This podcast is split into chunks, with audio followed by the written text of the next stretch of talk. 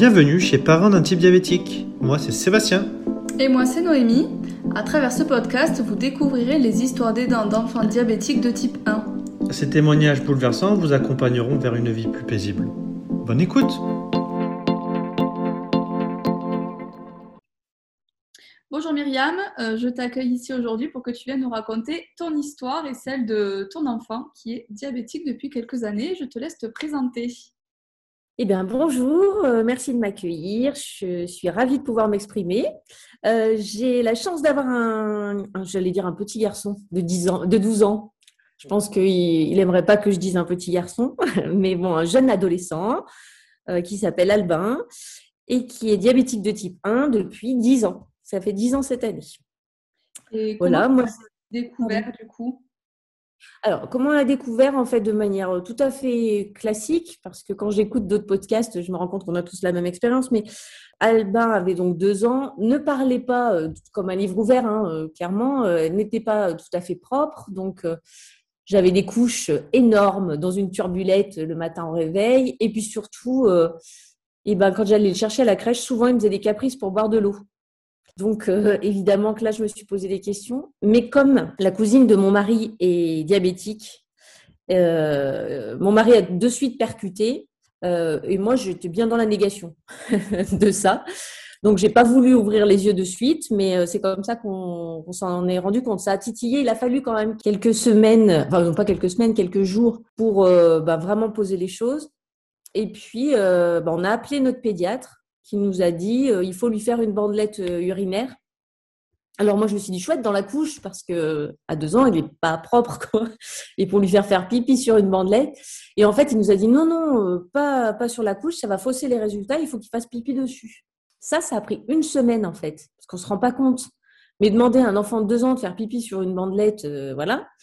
Et un jour au dîner on a eu une on a eu une drôle d'idée mais chaque fois qu'on le mettait dans le bain, il, faisait pipi dès qu'il rentrait dans le bain. on lui mettait les pieds dans l'eau et il faisait pipi. Et en fait, on, l'a fait couler l'eau de, la, baignoire, on l'a mis dedans et euh, pendant que moi je le prenais, mon mari tenait la bandelette euh, sous, son, pipi de l'époque. Et en fait, elle a viré au noir, quoi, vraiment de suite. Donc, on a appelé notre pédiatre euh, qui nous avait demandé de le tenir au courant. Et là, il nous a dit, ben, vous allez aux urgences euh, tout de suite. Voilà comment on a découvert tout ça. C'est assez rigolo, en effet. Et pourquoi il ne vous a pas proposé une prise de sang? Ça aurait été quand même bien plus simple. Alors, en fait, parce que d'abord, on est, euh, nous, on est à côté de Saint-Étienne, mais on est de la partie, on n'est pas dans la Loire, on est en Haute-Loire. Et en fait, on était à 50 km de lui. Donc, il, il nous a dit, il faut qu'on ait une réponse rapidement. Et en même temps, euh, vous pouvez pas venir tout de suite. Enfin voilà. Donc, euh, on a fait au plus pratique. Et c'est vrai qu'on aurait peut-être pu faire différemment, mais je pense que c'est moi qui ai un peu freiné parce que quelques semaines auparavant, Albin avait fait une, pseudo-gastro. Et euh, notre médecin traitant, par contre, nous a dit vous allez vite aux urgences, il se passe quelque chose. Et en fait, on a attendu tout l'après-midi aux urgences pour qu'au final, on nous regarde avec des yeux un peu ébahis. oui, vous venez aux urgences pour une gastro. Donc là, je me suis dit, il ne faut pas paniquer. On a paniqué la dernière fois, on a dérangé, parce que c'est vrai que pour le coup, aller aux urgences pour une gastro, c'est vraiment ridicule. Donc j'ai dit, on va prendre notre temps et puis on doit sûrement, euh, sûrement euh, s'inquiéter pour rien. Mon mari, euh, qui lui avait déjà ça en tête, s'était beaucoup renseigné sur Internet, chose que je ne fais jamais parce que je ne veux pas euh, céder à la panique et que je ne veux pas m'inquiéter pour rien. Et je pense que c'est moi qui ai vraiment... Euh, voilà, j'ai pas fait franchement d'efforts, mais je pense que j'avais, j'avais sûrement peur, maintenant avec le recul, j'avais sûrement peur de ce qu'on allait me dire. Quoi. Et hum, vous habitiez loin de la cousine qui a déjà un diabète? Alors non, on habite dans la même ville, mais en bonne famille euh, que nous sommes, et, là je, je, le prends vraiment pour, pour moi, eh ben, on a fait tout ce que les gens nous ont fait nous par la suite, c'est-à-dire bah, pas toujours s'inquiéter de cet enfant, alors qui était devenu une ado dans voilà. Alors c'était euh, c'est ma belle famille hein. et on n'est pas très proche, mais on savait qu'elle était diabétique. Mais par exemple, moi j'ai des souvenirs où on a fait des repas de famille où on s'est pas du tout posé la question de ce qu'on allait euh, lui préparer euh, comme repas ou si elle avait besoin de quelque chose en particulier ou si on pouvait faire quelque chose pour elle. En fait, aujourd'hui, je, me, je suis la première à, à me dire qu'on aurait dû, on aurait dû, maintenant je pense comme ça parce que ça nous est arrivé, mais 90% des gens ne font pas attention à ça et, nous les premiers. Parce qu'en fait, on ne sait pas ce que c'est et qu'il euh, y a beaucoup de personnes qui ont un diabète et qui n'osent pas aussi, euh, entre guillemets, s'imposer ou, tu vois, dire, bah, attention, moi par contre, je ne sais pas euh, s'il n'y a pas du tout de féculents, attention, il me faut des féculents. Ou, bah, ça dépend après de chaque enfant. Ils n'ont pas tous les mêmes besoins. Mais c'est vrai qu'on ne s'inquiète pas, mais parce que peut-être que la personne qui a atteinte de, peu importe d'ailleurs la pathologie, hein, elle elle ne dit pas aussi ce qu'elle a besoin. Et donc, du coup, on a tendance un peu à minimiser les choses, tu vois. Alors, c'est vrai que dans la famille de mon mari, ils sont assez pudiques sur ce genre de choses. Et ce pas des gens euh, qui viennent se mettre sur le devant de la scène, entre guillemets. Donc, c'est vrai que, que bah, du coup, elle, elle était là. On savait tout ce qu'il y avait, mais dans le détail, on ne savait pas comment ça se passait, ce qu'il fallait faire. Et on n'était pas. Euh, on était presque. Oui, on était un culte du sujet complètement. Et après, donc, euh, suite à la découverte, euh, vous êtes allé aux urgences, j'imagine, à l'hôpital. Comment ça s'est passé? Eh ben, C'est marrant parce que là, dans un, un de tes podcasts, j'ai entendu une maman dire oh, quand on est arrivé aux urgences, on nous attendait. Enfin, et en fait, c'est exactement ce qu'on ce qu'on a vécu nous. C'est-à-dire que je, nous revois mettre Albin dans la voiture, dans son siège auto. Avec le recul, quand j'y repense, il avait des cernes creusées et on l'avait pas vu. Tu sais, quand on a cette image euh, sous les yeux de notre enfant, euh, ben moi je me suis rendu compte, par exemple, qu'il avait maigri, je l'avais pas vu. Pourtant sur un enfant de deux ans, ben voilà. des fois je me dis, mais on l'a pas vu venir, mais parce que euh, on n'avait peut-être pas envie, je sais pas. Mais quand on est arrivé aux urgences, effectivement, il y avait beaucoup de monde et, et je me suis revue des semaines avant à attendre tout l'après-midi. Je me suis dit, oh là là on va encore passer notre après-midi là. Et puis, en fait, euh, quand on est arrivé, ils nous ont dit Albin, euh, oui, on était tout au fond, nous. Vous passez devant. Et là, en fait, le monde s'est écroulé pour moi parce que je ne pouvais pas faire autrement là. J'ai dit, c'est grave. Et, euh, mon mari me dit, mais je, te l'avais dit, mais tu ne voulais pas l'entendre. Et, et, clairement, je ne voulais pas l'entendre. Et en plus, on a été pris en charge ce soir-là par un médecin qui a manqué énormément de tact quand euh, j'aurais voulu qu'on prenne un peu euh, des gants, enfin qu'on nous l'amène doucement parce que en fait elle euh, elle nous a elle a fait fait une glycémie à Albin en fait ni plus ni moins et elle nous dit bah c'est ça c'est diabète. Je lui dis pardon? Et en fait même si je sentais arriver de loin je lui dis mais pardon c'est-à-dire? Elle me dit oui c'est ça. Qu'est-ce que vous lui avez donné en fait? Et je lui dis, bah, en fait, il toussait beaucoup, donc je lui ai donné hier un peu d'accortisone. Et là, elle me dit, eh ben, c'est ça. Donc mon mari me regarde, l'air de dire, mais mais qu'est-ce que tu as fait euh, Enfin, c'était juste horrible. Horrible, parce qu'avec le recul, aujourd'hui, je sais très bien que ça n'a pas déclenché le diabète de mon garçon. Ça a peut-être accéléré la découverte, mais et encore. Mais elle n'a pas du tout pris, euh, elle n'a pas du tout pris des gants et elle s'est pas projetée à notre place. Alors, je sais bien que c'est difficile pour un médecin au quotidien de ne pas toujours avoir de l'empathie pour les gens, sinon il s'épuiserait. Je, je, peux comprendre. Mais moi, j'ai pris ça comme une, comme une porte fermée dans la figure mais tellement que je suis tombée à genoux. Physiquement, je suis tombée par terre. Ah tout le monde a un malaise, mais, mais en fait, je tombais. Parce que ça, tout ce que je, tout ce que je, je ne voulais pas voir est, est apparu ce, ce soir-là. Et euh, toute, euh, toute forte que j'essaye d'être, mon monde s'est cassé la figure, mais complètement. Et je pleurais, je n'arrivais plus à m'arrêter. Je me noyais avec mes larmes, j'arrivais plus à respirer. Et je, et je le voyais là avec ces, trucs partout sur le corps et, il était tellement fatigué en fait, mais tellement. Et je me disais, mais euh, qu'est-ce qu'on a fait en fait? Pourquoi nous? Et pourquoi ça tombe sur nous? En fait, c'était vraiment que les questions qui m'a. Donc, franchement, euh, alors aux urgences, on est arrivé, on est resté jusqu'à minuit et demi. Donc, euh, j'ai quand même pris le dessus à un moment donné. J'ai bien vu qu'Albin s'inquiétait de me voir comme ça et je sortais. Je, voilà, j'essayais de me reprendre, mais c'était compliqué. Et puis à un moment donné, on nous a dit, bah, on va vous mettre dans un service et, euh, et demain, quelqu'un viendra vous voir. Je dis, OK, mais je dis, on sort demain. J'en ris aujourd'hui, parce que on sort demain, oui. Trois semaines et demie plus tard, on est sorti, oui. Entraîné comme un bataillon d'infirmiers euh, lanceurs de, d'aiguilles, euh, d'aiguilles, voilà, ouais. Euh, et, et, là, j'étais à des milliards de kilomètres de me rendre compte que bah, qu'on allait y passer un moment. Et puis que, qu'on allait faire tout ça, que notre vie, elle est différente, que tout ça. Et à ce moment-là, tu avais uniquement Albin ou tu avais d'autres enfants? Alors, j'avais uniquement Albin, c'est le premier, c'est notre aîné. Euh, et, dans les projections de maman, je, me disais toujours, ah, moi j'aurais trois enfants. Et, euh, et, mon mari me disait, non, que deux. Alors on se battait tout le temps, tout le temps. Et je ne cache pas que dans les mois qui ont suivi, je me suis demandé si on, si on en aurait d'autres en fait. Parce que là, je sais pas, j'ai été taraudée beaucoup par la culpabilité et la peur, moi. Alors la culpabilité, hein, il n'y a pas besoin d'avoir d'enfant diabétique. Quand on devient mère, la culpabilité vous touche sur tous les sujets. Il n'y a pas que la maladie. Je m'étais dit, en fait, je voulais complètement être disponible pour lui, me consacrer à lui. En fait, je voulais qu'il qu'il se sente vraiment entouré et puis voilà, qu'on soit là pour lui.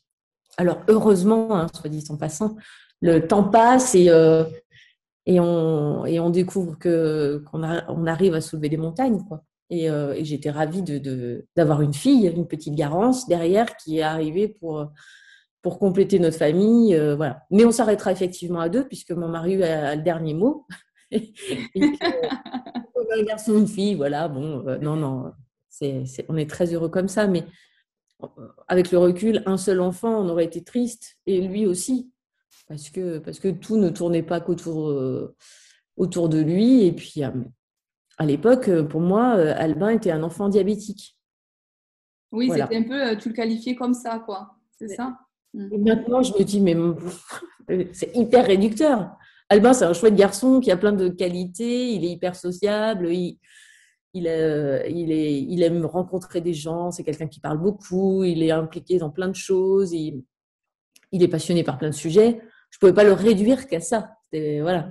Mais au début, euh, en plus à deux ans, tout petit, tu, tu, tu, voilà, tu joues ton, ton, rôle de mère louve. Exactement. Et du coup, quand euh, vous êtes passé après, ben, j'imagine, en chambre et qu'on t'a dit que tu n'allais pas rester juste 24 euh, heures comme tu pouvais penser, et pourquoi aussi trois semaines et demie? Ça me paraît énorme.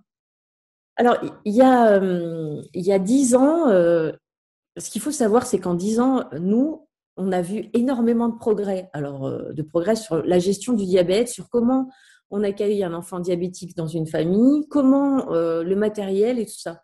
Parce que j'ai l'impression des fois d'être un dinosaure, mais quand on voit aujourd'hui euh, les enfants avec le capteur, avec toutes ces solutions qu'on a, et, nous, on, le piquait sans arrêt.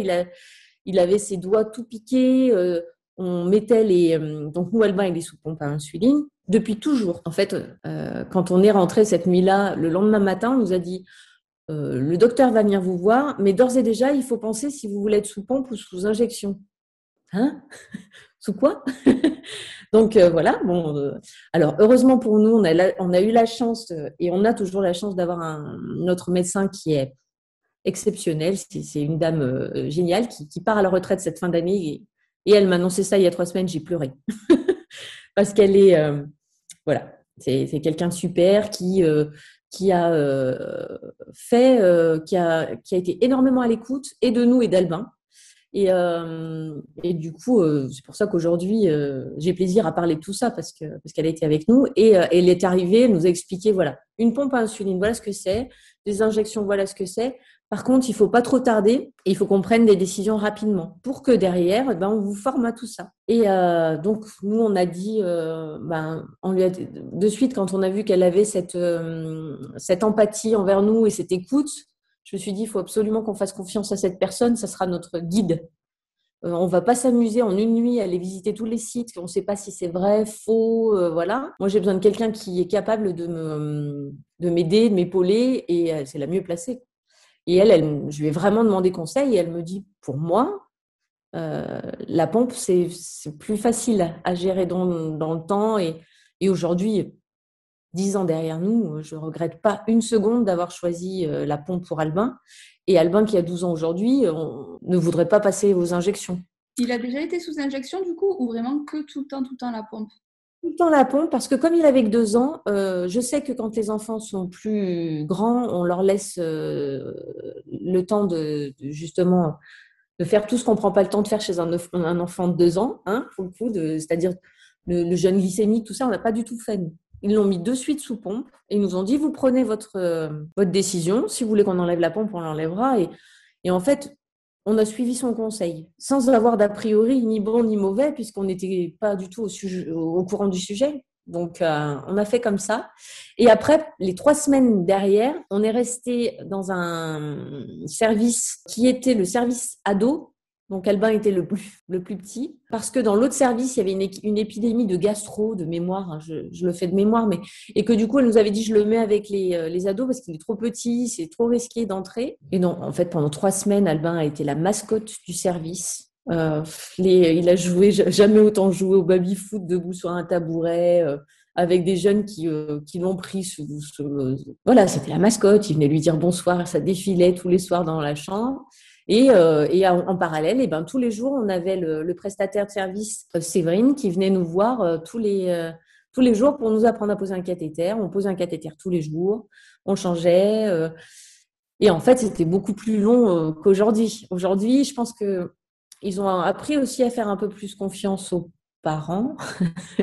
J'ose le dire, mais mais des fois, on oublie un peu que les parents vivent avec leurs enfants, les connaissent très bien et que il y a un peu d'intuition à prendre en compte. Mais par contre, autant te dire, on est parti de, de là-bas, on était euh, formés, plus que. Et oui, euh, en trois semaines et demie, tu as fait le tour, euh, tu sais tout, enfin, tu sais tout faire. Après, tu apprends bien sûr tout le temps, et encore aujourd'hui, j'imagine que tu apprends des choses, mais, euh, mais en fait, euh, gérer euh, gestion, enfin, gestion cathéter, bolus, le basal, les réglages de la pompe, je pense que tu étais au top en fait. Ah bah là, complètement.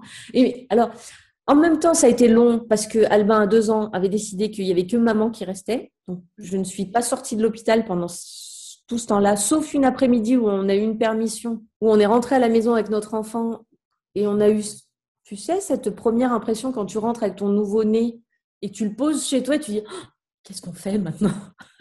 Exactement voilà. ça, je connais. Genre, oh, comment on va faire pour gérer mes messes? Qu'est-ce que on oublie tout, hein c'est ça. Et en fait, euh, bah, cette première après-midi où on est allé à la maison, on était tellement fatigués que Albin a réclamé d'aller se coucher, nous aussi, et on est resté sur cette première permission à la maison pour dormir. on a dormi tout l'après-midi et on est reparti à l'hôpital et, euh, et, en fait, euh, on a fait deux, deux, sorties comme ça, un peu exceptionnelles. Et un jour, on nous a dit c'est bon, vous pouvez partir. Mais ça a duré voilà trois semaines et demie, réveillé plusieurs fois par nuit. C'est là que j'ai commencé à le réveiller pour lui dire euh, il faut que tu prennes une compète et un gâteau. Et au début, il me disait mais non, je veux faire dodo, maman. oui, alors je crois que ça va être un peu ça souvent maintenant. Mais on découvrait tout ça. Euh, voilà. Donc, euh, donc voilà, on était surentraînés en, en, partant. Et du coup, pour les pompes, je suis curieuse de savoir comment ça se passait il y a 10 ans. Est-ce qu'on était sur des dispositifs un peu similaires à ce qu'il y a aujourd'hui ou c'était quand même vachement moins élaboré? Alors, c'était plus simple d'utiliser, enfin plus simple. Pas qu'aujourd'hui ce soit compliqué, mais ce que je veux dire, c'est qu'aujourd'hui, on peut faire beaucoup plus de choses. Les doses sont beaucoup plus affinées. Et surtout, moi, je trouve que les efforts ont vraiment été faits sur les cathéters. En fait, les cathéters aujourd'hui, euh, n'importe quel cathéter, tu le poses avec, alors nous on appelle ça un champignon, euh, voilà, il se pose, Albin arrive à le poser tout seul. À l'époque, je, le piquais à la main. Donc, euh, c'est pas pareil, cette sensation que de piquer la peau. Moi, je fais de la rénovation de magasin. Rien à voir avec le, le milieu médical, d'accord? Quand on m'a dit il va falloir le piquer, j'ai dit ok, je vais le piquer parce que j'ai pas le choix, je l'ai bien compris. Mais avant, je veux me piquer moi, je veux voir ce que ça fait de me piquer moi, ce que ça fait de piquer de la peau, autant que je m'entraîne sur moi. Et j'ai mis un cathéter pendant une semaine pour, euh, pour voir, euh, le changer, le, voilà, ce que ça fait sur moi. Parce que c'était pas, j'ai dit une semaine, mais c'était une journée, pardon. Et en fait, je voulais voir ce que c'était d'en de, de, avoir un. Et puis après, voilà, on s'est entraîné. On s'est entraîné parce que c'est vraiment ce qu'on nous apprenait à faire à l'époque, c'est-à-dire le, le piquer tous les jours. Et je me rappelle d'une fois, mais je l'avais raté, il était tout bleu, mais quelle horreur, quelle horreur. Je me suis oui, parce qu'aujourd'hui, avec les inserteurs, euh, en fait, on, on, a le bon angle. Je ne sais pas enfin, comment ça se passait avant? Tu avais une aiguille comme une, une, prise de sang, en fait. Tu avais une aiguille comme ça, enfoncée. Tu avais ton cathéter, euh, tu vois, tu avais ta longue aiguille, ton cathéter. Moi, je pinçais la fesse et je piquais comme ça. Alors, à l'époque, il existait des lanceurs automatiques, vraiment comme une arbalète, en fait. Mais sauf que ça, ça faisait un bruit terrible et surtout, c'était bam Alors, je ne sais pas si, si on se rappelle tous de, de, la taille des, des, fesses de nos enfants à deux ans, mais moi, ce truc-là qui me pas percutait la fesse comme ça, c'était. Et puis, ça lui faisait super peur. Il me disait, mais maman, ça fait trop de bruit. Et en fait, euh, j'étais plus à l'aise de le faire comme ça, mais on m'avait laissé le choix. On m'avait dit, vous pouvez le faire à la main, vous pouvez le faire comme ça. Et donc, je le faisais comme ça. Sauf que comme ça, euh, eh ben, on avait des cathéters qui coudaient, euh, la, la, canule qui coudait. Des fois, c'était euh, coudé sans être franchement coudé. Ça passait, ça passait pas. Alors, en fait, euh, aujourd'hui, les, grosses, grosses évolutions, c'est sur le matériel. Matériel, incroyable. Quoi. Même le capteur, avec le, freestyle ou autre capteur, il n'y a pas que celui-là, mais... Alors, ça, c'est pareil. Nous, donc, comme on était très friands de, de, de nous au début, on passait beaucoup de temps sur Internet pour s'imprégner de, l'univers du diabète, de savoir les tenants, les aboutissants. Euh, on s'est beaucoup informé parce que j'avais besoin de, répondre à certaines questions et j'avais ça, me, ça me rassurait d'être informé. Alors l'hôpital nous avait déjà beaucoup, euh, beaucoup aidé, hein, mais on s'était vraiment informé et on était toujours à la pointe de la technologie, de ce qui allait pouvoir nous aider. On a le, capteur, en fait, on l'utilise depuis bien avant qu'il soit remboursé. Hein. On le finançait avec nos propres deniers, euh, voilà. On a essayé d'autres choses. On a essayé le Miao, euh, Miao Miao là, euh, qui est un capteur qui vient se mettre sur le capteur Freestyle pour communiquer avec le téléphone. Alors ça, on l'a fait. On l'a fait et pour rassurer l'école et, pour nous rassurer quand on était loin. On a arrêté. Euh, je l'ai. On a arrêté parce que c'était pas toujours très précis. Ça nous inquiétait beaucoup des fois pour pas grand chose. Et puis comme c'était pas non plus une solution euh, validée par la sécurité sociale, il y avait forcément quelque chose. Quoi. C'était un gadget plus qu'autre chose. Donc on a un peu arrêté ça. Mais le matériel, ça a été même piqué les doigts à l'époque, des toutes petites mains qui, quand elles sortaient du bain, étaient toutes, toutes euh, pleines de points. Et déjà, il perdait la sensibilité de ses doigts. À l'école, on n'arrêtait pas de me dire, bah, Albin, avec les ciseaux, euh, bah oui, mais essayer de couper des feuilles précisément avec euh, des doigts tout piqués. Bah, tout ça, c'était, voilà. Donc aujourd'hui, rien que ça, c'est, mieux. Mais, mais, à l'époque, oui, il y avait du, son lit était taché parce que la nuit, piqué. Là, aujourd'hui, on arrive, on scanne, on va se coucher. Ah ouais, là, t'arrives avec tes aiguilles, tu mettais le truc, la mandelette. Moi, je suis myope comme tout. Alors, la nuit, c'était l'angoisse. Et puis, ça rassure personne de voir du sang. Nous, pas de problème. Mais à l'école, ah, mais il va falloir le piquer, ah, il faudra qu'il y ait du sang. Euh, on a quand même eu des questions les gens nous ont demandé, mais est-ce que ça peut s'attraper par le sang? Voilà. Donc, euh, tout ça, aujourd'hui, on l'a plus. Et pour les enfants et pour nous, c'est quand même un peu moins intrusif euh, de, le faire comme ça. Oui, bien sûr. Et justement, comment ça s'est passé alors euh, l'école après la découverte euh, Quand il est rentré à l'école, comment vous avez géré tout ça? Alors, il était à la crèche déjà à la base. Il était à la crèche. J'ai appelé la crèche de l'hôpital avec un grand sourire en disant Je suis à l'hôpital avec Albin et en fait, on va rentrer bientôt et vous me le reprenez comme d'habitude. Et là, on m'a dit, ah, mais pas du tout, en fait. Et euh, première difficulté. Alors, difficulté qu'aujourd'hui, avec beaucoup de recul, j'entends. Sur le coup, euh, j'ai pas bien pris quand même.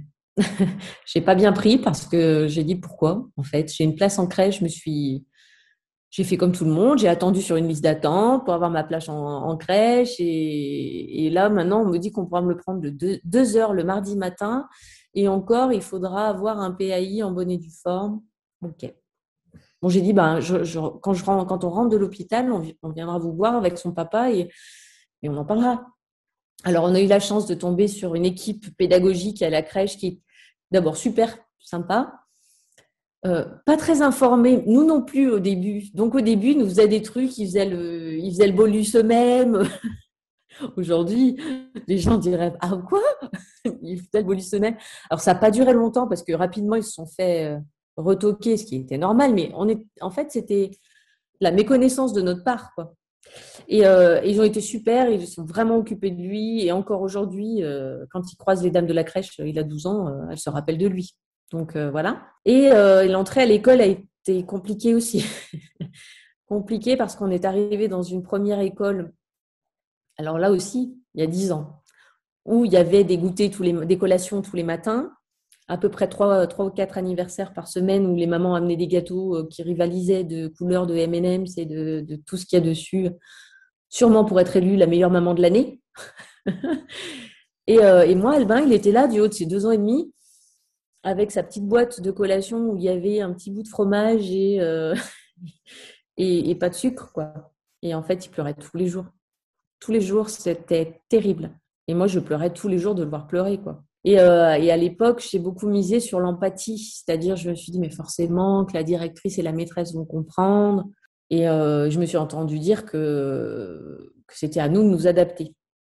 Alors à moi, moi, l'âge que j'avais, je peux m'adapter, ça, il n'y a pas de souci. Mais un enfant de deux ans et demi, lui expliquer qu'il va euh, assister à des collations de gâteaux au chocolat, euh, voilà. C'était donc ça a été très dur. Ça a été sa première année, la, petite section, ça a été l'année la plus difficile, je pense, de sa scolarité. On a pris la décision de changer d'école à la fin de l'année. Et en fait, à l'école, quand on a annoncé qu'il partait, on nous a dit, ben, on vous cache pas que ça nous soulage. Après nous avoir dit que ça aurait été mieux de le garder chez nous, mais bon, ça, voilà, avec le temps, j'ai un peu oublié tout ça, mais c'est pas plus mal. Et on a mis dans une autre école, et euh, l'autre école euh, nous a accueillis à bras ouverts, en fait. Et depuis, il est dans cette même école. Alors, il a, fait sa maternelle, le primaire, et maintenant, il est au collège. Il y a eu des hauts et des bas, parce qu'en fait, c'est pas une question d'école, c'est une question de, gens qui ont envie ou pas. Sauf que vous, quand vous arrivez avec votre enfant vous êtes là, vous, forcément, vous vous dites, euh, on va s'inquiéter de lui et on va le prendre en, charge. Moi, j'essayais de beaucoup rassurer les, maîtresses, j'ai fait énormément de formations, j'ai allé avec les infirmiers, enfin, j'ai passé énormément de temps. J'ai arrêté de travailler pendant un an et demi, moi, pour euh, mettre tout ça en, charge, en place, pardon. Et, euh, en fait, ça a été un, peu difficile, mais, mais voilà, c'est un vaste sujet, l'accueil des enfants différents. Je mets des, guillemets à différents parce que c'est pas péjoratif. Ce que je veux dire, c'est qu'en France aujourd'hui, notre système éducatif est, des fois un peu en décalage avec euh, la population euh, qui change et qui évolue. Et aujourd'hui, on parle beaucoup des, allergies de, gluten, des allergies de tout, tout ça, et, tout le monde est au courant. Mais il y a dix ans, quand vous arriviez comme, comme nous, euh, dans une petite ville, dans une école avec un enfant qui avait une pathologie, euh, vous n'étiez pas accueilli, euh, les bras grands ouverts. Donc on a euh, créé notre association de parents pour avoir un peu plus de poids auprès de notre mairie à la base.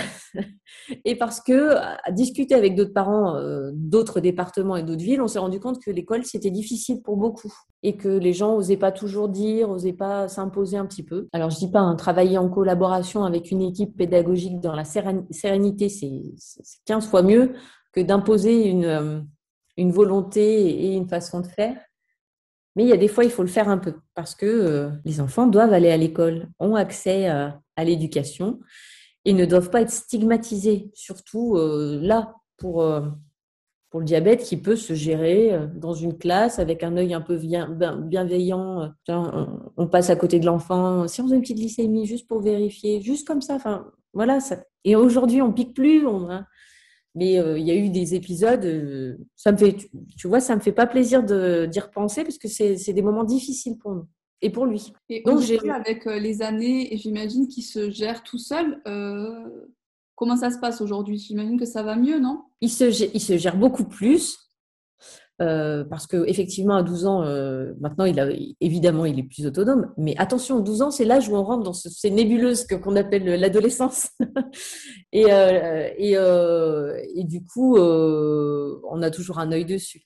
Par contre, il a appris à, à nous voir œuvrer et ne jamais laisser tomber, c'est-à-dire trouver des solutions, imposer, s'imposer certaines fois. Il est devenu un peu comme ça, c'est-à-dire qu'aujourd'hui quand il n'est pas euh, compris ou, ou que dans la classe, il a un prof qui, n'a pas envie d'aller dans son sens, de manière très polie, mais il exprime les choses. Et je suis assez contente qu'il fasse ça aujourd'hui. Parce que je me dis qu'on lui a donné les, les cartes pour euh, bah, imposer sa différence. C'est pas négatif, hein. c'est juste dire que c'est important. Une question de santé, c'est toujours important. Donc, euh, donc voilà.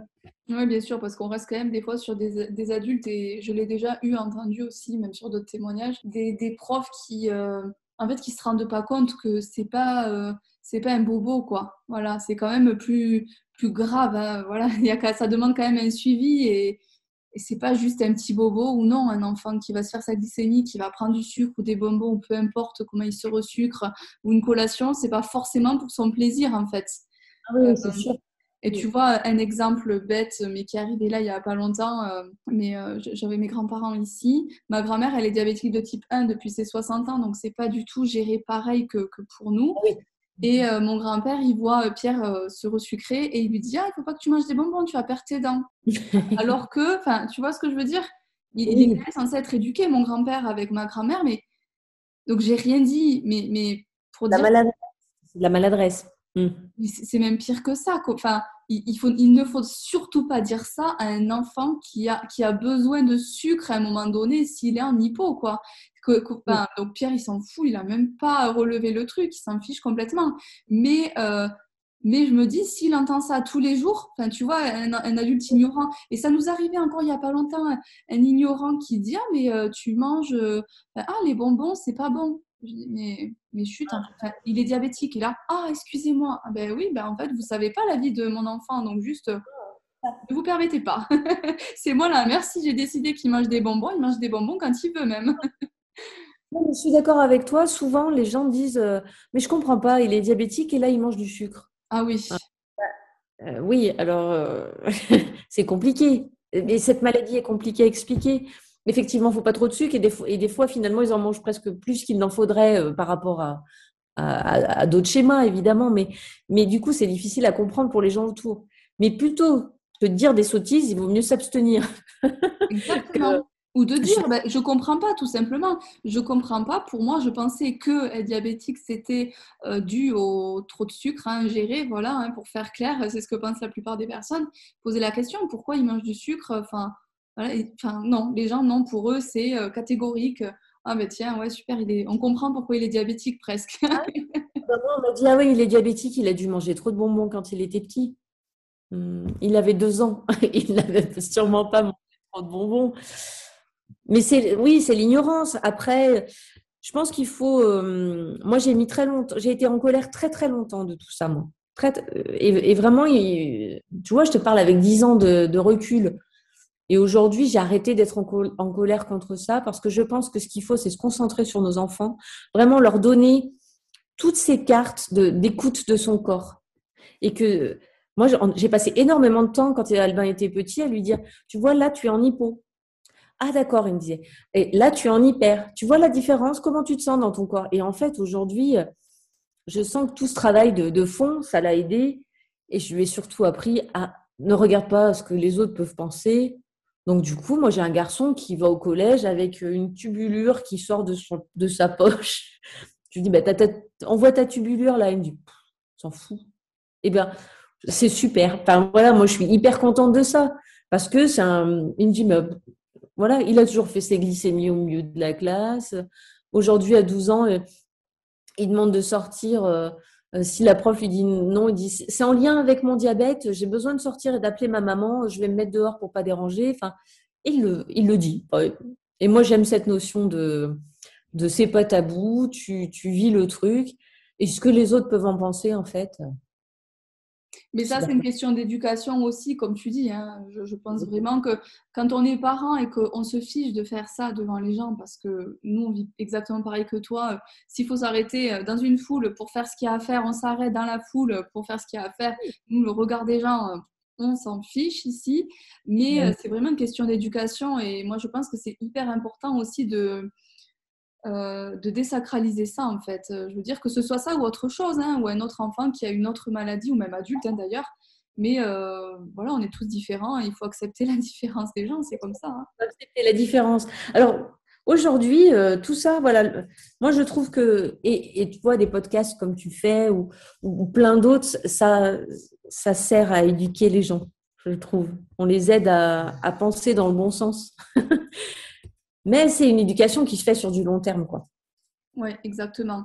C'est pour ça aussi qu'on fait ça. Je trouve que ce qui est, ce qui est bien aussi dans le, les podcasts et, et le note, c'est ce qu'on nous dit souvent, c'est que euh, les personnes qui viennent s'exprimer ici euh, vont envoyer ensuite leur épisode à leur famille et euh, elles ont, j'ai eu des retours comme ça. Les familles disent ah mais on n'imaginait pas que c'était si dur ou que ça demandait autant de choses. Oui, mais en fait, en, en fait, tu ne t'es jamais intéressé à ce que ce qu'on pouvait vivre au quotidien. En fait, c'est comme ça un peu que les gens ils vont dire tu nous as pas dit, comme on disait tout à l'heure.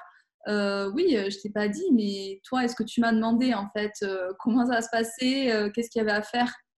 Non. C'est vrai que tu as raison. Euh, le sujet de la famille est important parce que, en fait, euh, pour avoir rencontré plein de parents dans nos cas, hein, euh, il y a soit des familles qui sont très très intéressées et qui s'impliquent d'entrée, soit des, familles qui préfèrent ne même pas s'y intéresser. Alors, parce que humainement, il y a des gens qui s'intéressent pas en se disant, en gros, je le vois pas. Tu sais, tu sais comme les petits qui se cachent les yeux et qui ont l'impression d'être cachés, bah c'est pareil. C'est, as des familles qui se disent, si on s'y intéresse pas, finalement bah, c'est comme si c'était euh, comme avant. Quoi. Alors après, il y a aussi clairement des gens qui, s'en fichent. Hein, voilà. Euh, et il y en a d'autres qui sont hyper présents. Moi, par exemple, nous, notre cas, euh, Albin, mes beaux-parents et mes parents étaient très, très présents à l'hôpital après les premières années. Tout, et ils se sont formés sur plein de sujets. Albin va dormir de partout, il est invité. Euh, on a un super cabinet infirmier qui s'occupe, euh, même le week-end, ils se mettent d'astreinte. Si jamais on, part, euh, ils peuvent les appeler. On a des amis qui se sont formés, mes beaux-frères, mes belles-sœurs, tout le monde s'y est mis. Et, ça, j'ai trouvé, mais il y a eu un élan de, de, solidarité et d'amour autour d'Albin qui ont été super, ça c'est sûr. Mais par contre, il y a un truc qui fait que le temps passe. Et euh, qu'on le veuille ou non, et on a abordé ces sujets avec nos familles respectives, avec mon mari, il n'y a pas très longtemps. Euh, comme c'est rentré dans le quotidien, aujourd'hui on fait des repas de famille, on pense toujours à Albin, et comme chez nous tout le monde fait, tout le monde euh, mange la même chose, il n'y a pas d'exception. en plus on est une famille où il y a beaucoup d'enfants, donc tout le monde est au courant de ça, tout le monde s'adapte. Donc ça c'est super, parce que c'est vraiment, ça c'est pour moi c'est de l'amour en barre que de faire ça. Mais par contre, les années passant, euh, eh ben, on oublie un peu que nous, par exemple, euh, ça fait dix ans qu'on ne dort pas super bien. Et que des fois, euh, on est juste, on nous dirait, on vous le prend deux, trois jours, en fait, ça serait trop bien. Les fois où on, l'a eu le, le, nombre de nuits où on l'a eu le, c'est trois, trois, trois nuits d'affilée. Et encore parce qu'on l'avait un peu imposé, mais on nous a jamais dit on prend Albin, on l'emmène en vacances avec nous, par exemple. Euh, une semaine complète. Enfin, moi, je, des fois, je me dis, c'est même pour lui. Je me dis, voilà, on est toujours ses parents sur le dos. Euh, alors, on s'entend super bien et on est une famille hyper unie. Mais il aime tellement partir à droite à gauche. Voilà, euh, les seules choses qu'il a pu faire. Et là, encore une fois, c'est un élan de générosité et d'intérêt pour lui. C'est qu'on a la chance d'avoir un, centre de loisirs qui est géré par une équipe euh, exceptionnelle, qui l'ont depuis qu'il est tout petit euh, en âge d'aller au centre de loisirs après la crèche, et qui ont toujours tout fait pour lui, y compris ces deux dernières années, l'emmener en camp de vacances avec les ados, une, alors euh, cinq jours, cinq jours complets. Ah, c'est chouette. Et du coup, qui est-ce qui gère quand c'est comme ça? Elle. Elle nous appelait. Alors, on est, on est téléphone en permanence sur la table de nuit, avec nous, évidemment, tu te doutes. Mais elles ont fait ça et c'était, c'était génial, quoi. Génial. Et, euh, et pour lui, il a passé des moments super dans une euh, normalité euh, sans faille, quoi. Et elles font ça depuis qu'il est tout petit et, et au club ado encore aujourd'hui, quand elles font de la cuisine, il y a des ateliers cuisine, il y a toujours des éléments prévus pour Albin. Quand il y a une soirée, ça arrive qu'il fasse des soirées Halloween, il y a toujours des sodas sans sucre, toujours, toujours. Et c'est incroyable ça, parce que c'est des gens qui ne sont pas de notre famille.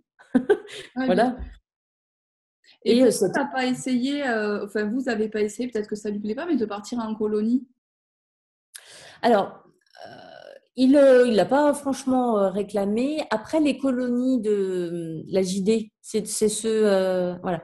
AJD ou pas AJD, en fait? Il y a les colos AJD parce que bah, du coup, c'est bien encadré, tous les enfants sont pareils, mais il y a des enfants, ça leur plaît pas du tout de partir avec d'autres enfants qui ont la même maladie parce qu'ils n'ont pas envie d'avoir cette impression encore de penser qu'à ça.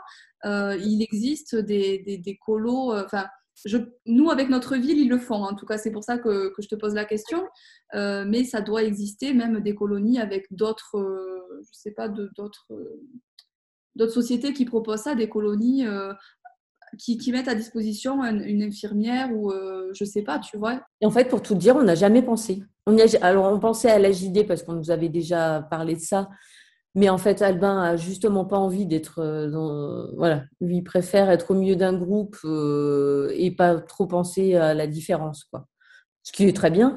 Mais c'est vrai qu'on n'a jamais pensé à lui proposer d'autres euh, d'autres colonies de ce type. Tu vois, c'est marrant. Parce qu'on s'est dit, oh, ils vont forcément nous dire non. Mais ouais, mais pourtant, euh, tu vois, quand euh, nous, par exemple, on a envoyé notre fille aînée, euh, elle, est, elle est partie en colonie l'été dernier, elle avait pas 5 ans encore, tu vois. Donc, elle est partie en colo organisée, on habite à Toulouse, donc par la ville de Toulouse.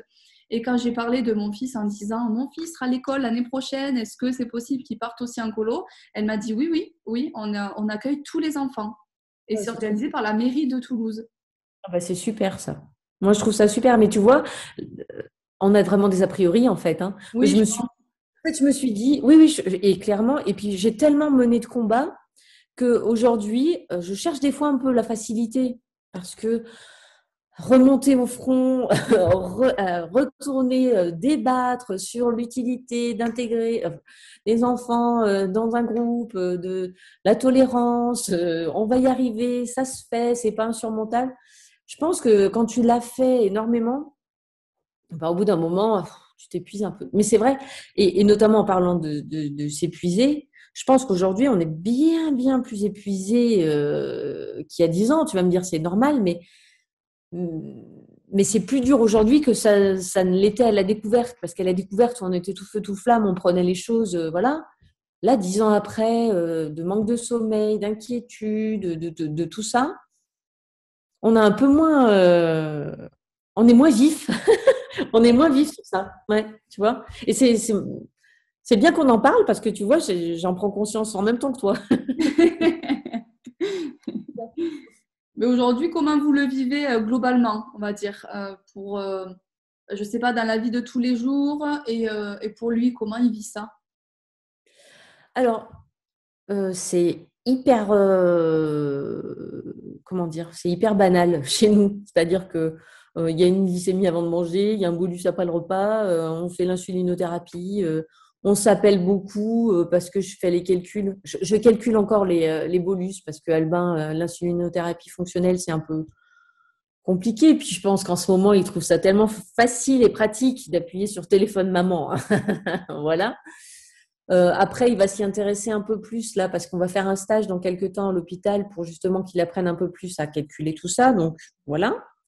Mais au quotidien, c'est, on est une super équipe avec mon mari. Mais, mais tellement. Euh, c'est-à-dire que je, de manière tout à fait naturelle, euh, je prends la journée, il prend le soir, il calcule le bolus du soir. Et moi, je suis très dispo pour l'école et toutes les activités. Et lui, il s'occupe le soir. Et souvent, et ça, c'est, c'est clair que je ne le remercie pas assez pour ça, mais souvent, il assure la nuit. Parce que ces dernières années, été tellement, mais tellement fatiguée que je ne l'entendais plus, Albin, soit nous appeler, soit je, je me disais, allez, là, il faut que je me réveille, il faut que j'y aille. Et c'est arrivé que je coupe le réveil et que je me lève pas. Sauf que mon mari, lui, il a ce truc que moi j'ai pas, c'est-à-dire qu'il me dit bah, dans une heure je me lève mais il met pas de réveil par exemple et une heure après il est debout. Alors c'est pas top hein, parce qu'il est extrêmement fatigué. Alors il a fait ça pendant longtemps pour pour pour m'aider. On, on, a repris un rythme un peu plus partagé ces derniers temps parce que je du coup, je manque de sommeil en ce moment. La vie est vraiment cruelle.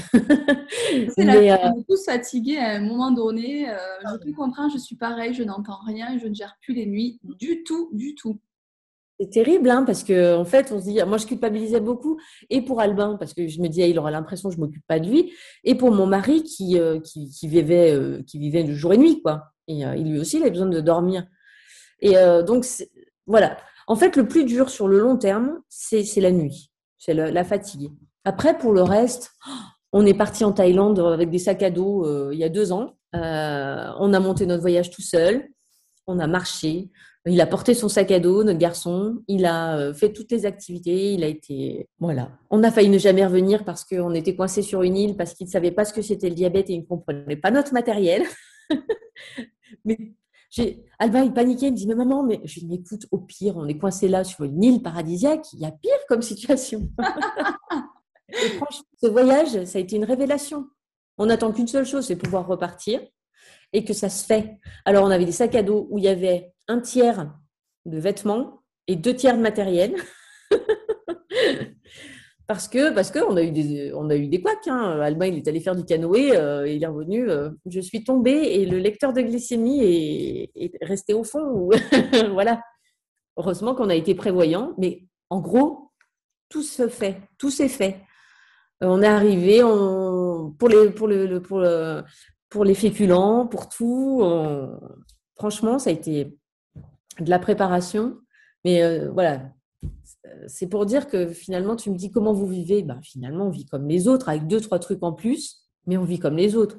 Oui, mais tu le, enfin, toi, tu le vis comme ça. Tu vois, je te pose la question parce que moi, ça me paraît évident d'être comme toi, mais pour beaucoup de personnes, même 10 ans ou 20 ans après, elles vont le vivre encore, tu vois, avec une certaine culpabilité ou avec une certaine euh, appréhension de certaines choses qui euh, ne sont pas, euh, selon moi, justifiées, puisque je suis d'accord avec toi, vraiment, on peut tout faire juste avec de l'organisation, des doublons, hein, c'est important, tout se fait. Là où tu as raison, c'est que tu, tu sais, tu parlais de culpabilité à l'instant. Moi, il n'y a pas si longtemps que ça que j'ai arrêté de culpabiliser. tu sais, je fais partie de ces mamans qui disent bah, c'est moi qui l'ai mis au monde, c'est de ma faute. Hein voilà. Je l'ai dit très longtemps, j'ai été en colère très longtemps. Mon mari a été dans cet état aussi, mais ça lui est passé plus vite. On dirait que c'est aussi une maladie, ça lui est passé. Mais, mais il, a, il a travaillé plus, plus que moi, je ne sais pas, ou différemment. Voilà. Mais en tout cas, moi, j'ai mis très longtemps même si, il faut savoir, tu sais, au début de notre entretien, je te disais, Albin, quand il est rentré à l'hôpital, il parlait pas comme un niveau vert. Mais après trois semaines d'hôpital, il parlait comme un niveau vert. C'est un truc de fou. Il s'est mis à parler et s'exprimer en l'espace de rien du tout. Et le, et le troisième jour, je pleurais. Vraiment, je continuais de pleurer. J'arrêtais pas de dire, mais pourquoi nous? Mais pourquoi nous? Et en fait, cette question, mais, mais, vraiment, me, dans ma tête, j'avais que ça. Pourquoi nous? Pourquoi nous? Et pourquoi nous? Question qui, en fait, euh, tu as une réponse, toi? Moi, non. Donc, ça sert à rien de se la poser. Donc, tu es là. Et en fait, du haut de ces deux ans, il est venu, il m'a dit Maman, on va pas se laisser abattre. deux semaines avant, il parlait maman, pipi, dodo, euh, voilà. voilà. Et là, il dit Maman, on va pas se laisser abattre. Ok, hein. je veux dire. ok. on va pas se laisser abattre. Et il a raison. Et, et moi, je consacre tous les, tout ce qu'on fait, notamment ce voyage dont on vient de parler, pour lui montrer que rien n'est impossible, avec ou sans le diabète. Oui, bien sûr, euh, chacun a ses difficultés, c'est pas forcément ça qui amène plus de difficultés, euh, on est d'accord. Hein. Évidemment. Bon, pour finir, est-ce que tu as un conseil à donner à des nouveaux aidants ou euh, un conseil que toi, tu aurais aimé recevoir? Un conseil, c'est vraiment être à l'écoute et s'adapter à, la personnalité pardon, de, l'enfant, de l'enfant ou du, jeune, du jeune adulte. Voilà. Vraiment s'adapter. Aujourd'hui, euh, là, moi, l'histoire que je viens de, te raconter, c'est la nôtre. Mais euh, comme tu l'as justement rappelé, euh, il y en a plein d'autres et tout le monde vit, les choses différemment. Mais quand toi, tu es à côté, que tu es autour de tout ça, eh bien, il faut être à l'écoute et s'adapter quand tu t'adaptes, voilà, les choses se font.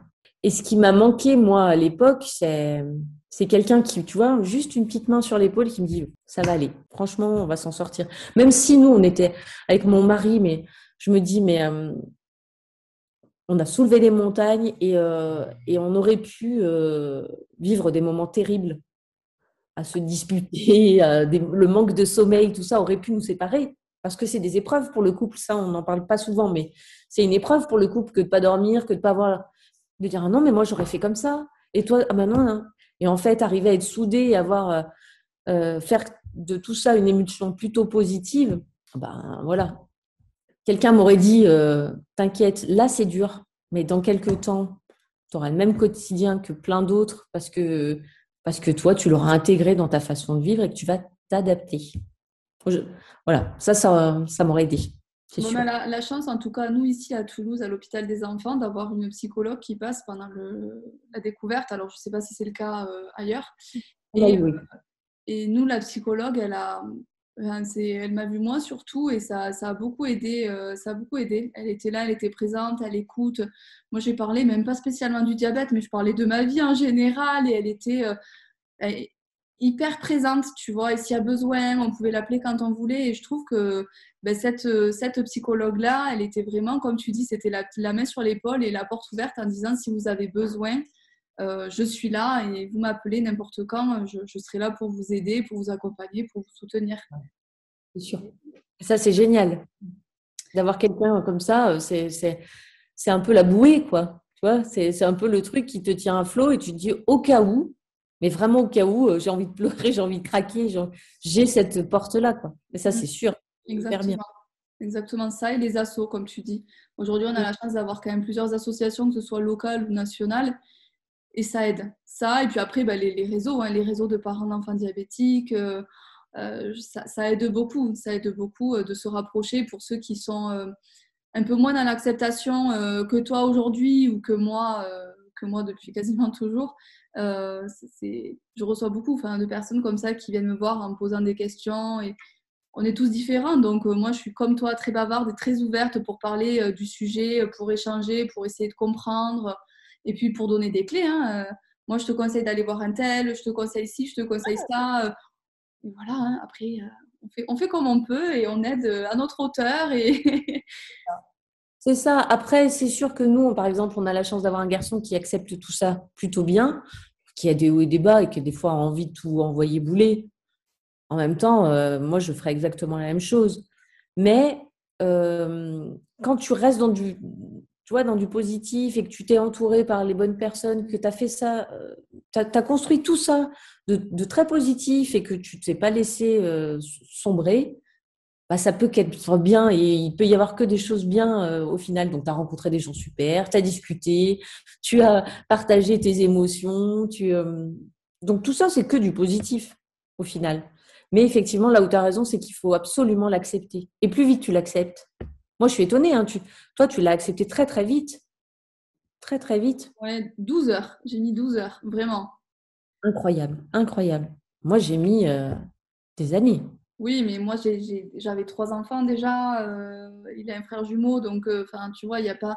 nous c'est comme ça, on a toujours été comme ça, où il n'y a pas de différence entre nos enfants. Et donc ben, Pierre euh, qui avait un diabète, il n'a pas le droit entre guillemets de passer avant son frère et sa sœur en fait. Donc c'est, moi je pense que c'est ça qui m'a fait accepter très vite.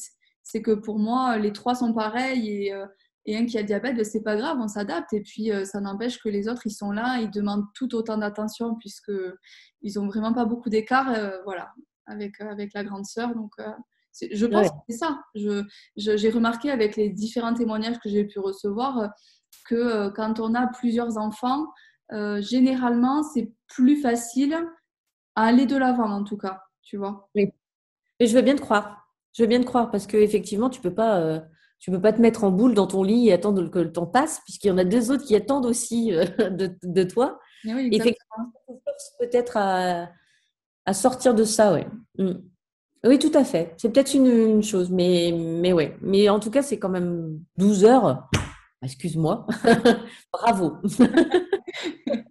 mais voilà, on est là pour aider les autres. Moi, j'aime bien. Voilà, tous ces témoignages, ça permet de, de se rendre compte qu'on n'est pas seul, soit accepter rapidement comme moi, soit accepter un peu moins rapidement comme toi, mais c'est bien d'avoir euh, ton témoignage où dix ans après, euh, ben, en fait, voilà, on fait tout, on part en sac à dos à l'autre bout du monde. C'est... Moi, je trouve ça génial, c'est trop bien. Ouais, merci beaucoup, merci d'avoir raconté tout ça, c'est trop intéressant, euh, c'est super, j'adore. Merci beaucoup. en tout cas, merci à toi. J'en profite pour remercier d'avance ton, ton, époux qui va m'entendre parler, faire des E et des, euh, pour le montage exceptionnel. Ça lui fait plaisir. et puis, euh, vraiment, continuez ce que vous faites parce que c'est super. C'est vraiment bien. Merci beaucoup, c'est gentil. Je vous souhaite plein de bonnes choses à tous et puis euh, ben, peut-être on se reparlera dans dix ans. Tu me diras toi comment t'es dans dix ans. Oui, exactement. Allez, merci. Merci.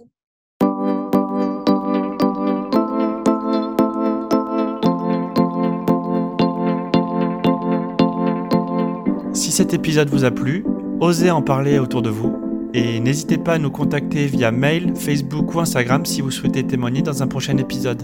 À bientôt!